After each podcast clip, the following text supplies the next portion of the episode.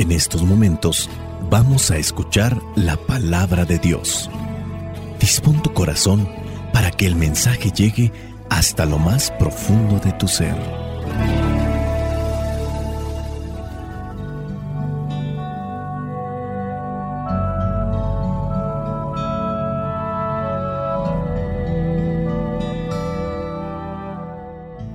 El Evangelio que la iglesia nos presenta en esta fiesta de la conversión de San Pablo corresponde a Marcos capítulo 16 versículos del 15 al 18. Dice así, y les dijo, vayan por todo el mundo y anuncien a todos la buena noticia. El que crea y sea bautizado obtendrá la salvación, pero el que no crea será condenado y estas señales acompañarán a los que creen. En mi nombre expulsarán demonios, hablarán nuevas lenguas, tomarán en las manos serpientes y si beben algo venenoso no les hará daño. Además, pondrán las manos sobre los enfermos y estos sanarán.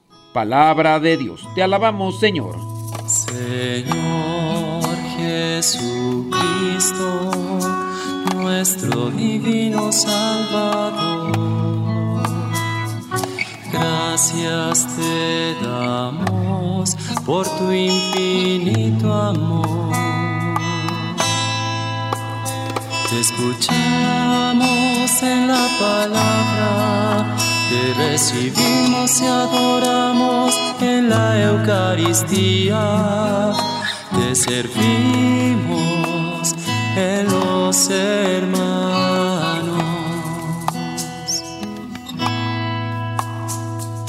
Que seamos misioneros como lo quieres tú,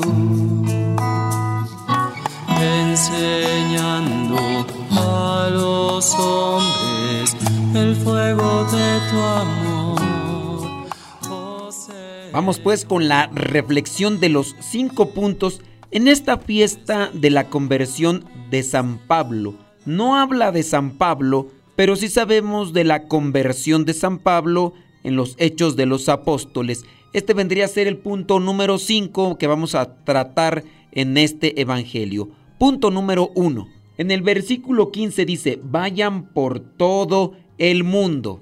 No hay que limitarse a un solo lugar, a una sola persona. Esta indicación, este señalamiento y este mandato lo está haciendo el Señor Jesús a sus discípulos. La palabra discípulo significa el que está aprendiendo o el que se está dejando enseñar. Nosotros estamos aprendiendo de la vida de Cristo, de la vida de Jesús. Somos pues sus discípulos en la medida que buscamos seguirle. Y este mandato es también para nosotros. Vayan por todo el mundo. Esa es la gran comisión, el llamado de Jesús a sus seguidores, que somos también nosotros. Tenemos una responsabilidad de compartir la fe y participar activamente en esta misión. Hoy tenemos una posibilidad gracias al avance de la tecnología. Tanto así que nosotros podemos estar grabando este evangelio, esta reflexión en un lugar específico y bien pueden estar escuchando en otro lugar muy distante. Y en el caso de segundos, el audio estará llegando a estos lugares distantes. Estamos entonces cumpliendo con esta gran misión. Cuando ustedes también nos ayudan a compartir este mensaje, están llevando a cabo este mandato. Primero, vayan por todo el mundo. No hay que quedarnos estáticos. Tienes la oportunidad de poner ahí en tus redes sociales, de hacer algo allí en tu colonia, en tu edificio, del departamentos, en donde sea que estés viviendo, puedes anunciar un mensaje de fe y esperanza. Hay que ser portadores en vida de ese mensaje. El punto número dos, que está también en este versículo 15, anuncien a todos la buena noticia noticia de esperanza, noticia de alegría, noticia de fe. Hay que compartir cosas buenas, buenas noticias, no malas noticias. algunos no nos gusta mirar las noticias, porque es puro pesimismo, tragedia, violencia, desgracia. Algunos, hasta los mismos psicólogos y médicos, les han recomendado que no vean noticias porque se van a enojar. Anunciar a todos la buena noticia implica hablar del amor, de la misericordia divina, de la vida en abundancia, de la llegada del reino de Dios a nuestras vidas, es hablar en términos prácticos del perdón y la reconciliación. Es mostrarle también a las personas con nuestra vida cómo desde que vivimos la fe en Cristo y en sus promesas, somos más felices, estamos más en paz y nos realizamos como seres humanos. Porque no solamente basta con ir anunciando algo como podría anunciarlo alguien que va vendiendo cosas en la calle.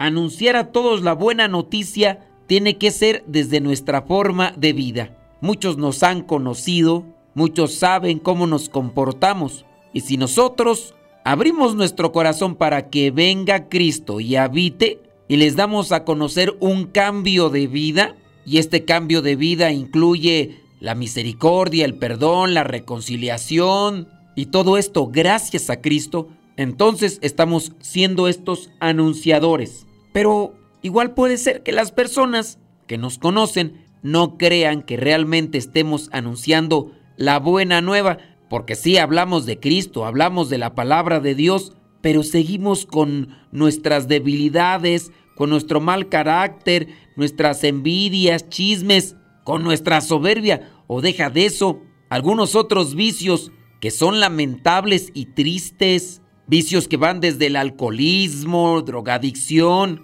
o qué decir de la lujuria, de la pereza, del chisme. Todavía me mandaba un mensaje una señora, ya no encuentra cómo hacerle. Su esposo, un hombre sometido a la lujuria, y a ella prácticamente la está obligando a realizar actos que simplemente no le agradan y le denigran. Y aunque ella le dice que la lujuria es pecado, el viejo dice que no y que para eso ella es su esposa. Pueden existir ese tipo de personas como mujeres, aquellas mujeres que también están sometidas por ese vicio y que como su viejo ya no les rinde, ahora también caen en la infidelidad con tal de saciar sus apetencias. Uno puede pensar, pues son personas que están distanciadas de Dios, pero tanto la señora que me platicaba de su esposo, que está siendo arrastrado por la lujuria, decía que era una persona de iglesia,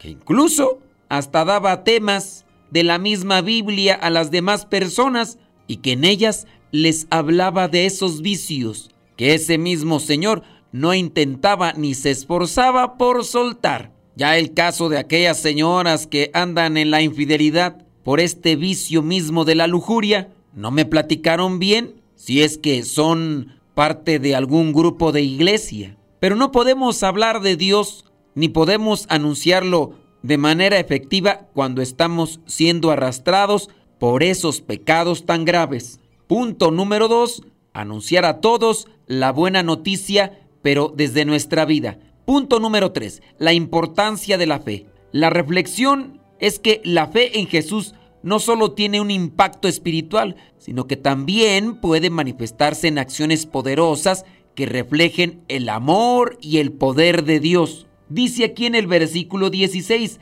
el que crea y sea bautizado obtendrá la salvación, pero el que no crea será condenado. Hablamos de la fe. La fe es esperar aquello que no vemos, pero que sabemos que es bueno, porque lo promete Dios. La fe es un regalo de Dios, no es algo que podamos conseguir con ciertas oraciones o ciertas penitencias. Cierto es que en la medida que oramos y hacemos penitencia, también reflejamos un deseo de recibir lo que Dios nos regala, que son dones espirituales y entre ellos puede estar la fe. El que crea debe ser por fe. Si es bautizado, obtendrá la salvación, pero no solamente por ser bautizado, sino porque al ser bautizado mediante la fe, hace lo que Dios le pide, que entre ello está ir por todo el mundo y anunciar, aunque no nos movamos de nuestros lugares, pero anunciar a donde se pueda. El que no cree, el que no tiene fe, será condenado. Y es que si no tiene fe, no asimila, no vive. Si no tiene fe, desprecia, rechaza. Y así igual puede ser que esté anunciando a Cristo como este señor que hasta da pláticas de Biblia, pero que está dominado por la lujuria.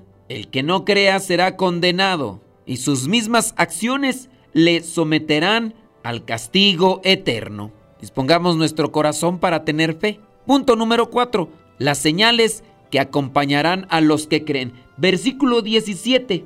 En mi nombre expulsarán demonios, hablarán nuevas lenguas, tomarán en las manos serpientes y si beben algo venenoso no les hará daño. Estos son los signos. Jesús dice que los que creen experimentarán el poder del Espíritu Santo porque Él es el que realiza estas cosas, no las personas como tal que creemos, sino el Espíritu Santo realiza en nosotros aquellas acciones. Ya tenemos fe, hemos recibido la buena noticia y el Espíritu Santo está trabajando. Expulsión de demonios, muchas cosas malas, negativas que tenemos que sacar de nuestras vidas. Hablar en lenguas, no necesariamente es hablar diferentes idiomas, aunque también el Espíritu Santo se manifiesta en eso.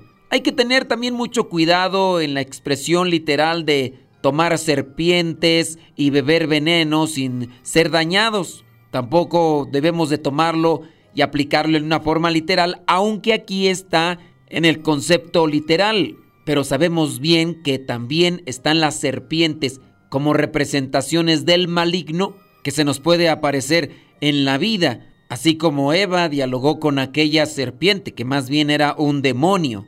Podemos caminar entre personas que están obedeciendo más al diablo que a Dios y podemos caminar en medio de esas situaciones sin ser perjudicados. Dejarnos morder por una serpiente es dejarnos contaminar por los malos sentimientos de estas personas. Lo mismo aplicaría en la forma analógica esto de beber veneno, aunque en algunos casos se puede experimentar esa mano milagrosa de Dios y cómo a ciertos siervos entregados y reservados a Dios han tomado cierto tipo de cosas o les ha mordido un animal venenoso y no les ha hecho daño. Y en esto de la curación de los enfermos, creo que es más palpable y más común. Este vendría a ser el punto número 4, las señales que acompañarán a los que creen.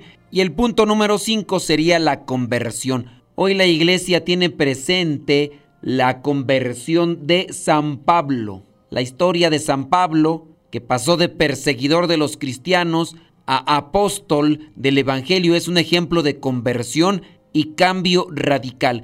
Este pasaje nos invita a reflexionar sobre nuestra propia conversión y compromiso con el Evangelio. Ser discípulo de Jesús no es una carga, es un don. Debemos de tener presente que la alegría del discípulo no es un sentimiento de bienestar egoísta, sino una certeza que brota de la fe, que viene a dar serenidad al corazón y capacita para anunciar la buena nueva del amor de Dios. La conversión de San Pablo sin duda se dio por ese encuentro que tuvo en Damasco. Dios lo enviará a anunciar la buena nueva con sus cartas desde la cárcel. Esto lo hacía porque Dios le había regalado mucha fe. En los Hechos de los Apóstoles da a conocer cómo una serpiente se le enredó en la mano y después de haberle mordido no murió. Estos cuatro puntos que hemos reflexionado en el Evangelio los comparte San Pablo en su vida y por eso la iglesia le tiene presente.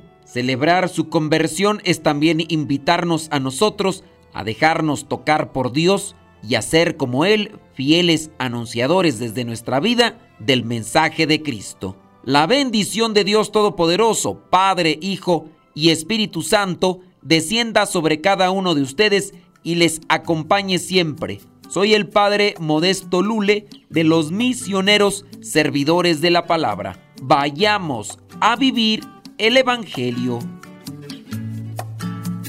Lámpara es tu palabra para mis pasos, luz en mi sendero. Lámpara es tu palabra para mis pasos en mi sendero. Luz, tu palabra es la luz. Luz, tu palabra es la luz. Yo guardaré tus justos mandamientos. Señor, dame vida según tu promesa. Lámpara es tu palabra para mis pasos, luz en mi sendero. Lámpara es tu palabra para mis pasos, luz en mi sendero. Luz, tu palabra es la luz.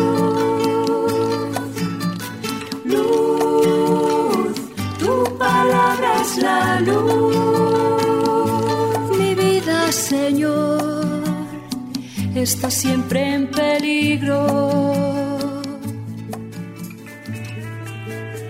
Señor, sal al camino e invítanos de nuevo a trabajar en tu viña. Señor, sal al camino e invítanos de nuevo a trabajar en tu viña. No importa a qué hora, no importa a qué precio, nuestra paga eres tú y tu reino. Y tu reino. Los primeros serán últimos, los últimos serán primeros. Señor, e invítanos de nuevo a trabajar en tu viña. Señor, sal al camino. e Invítanos de nuevo a trabajar en tu viña. No importa a qué hora, no importa a qué precio,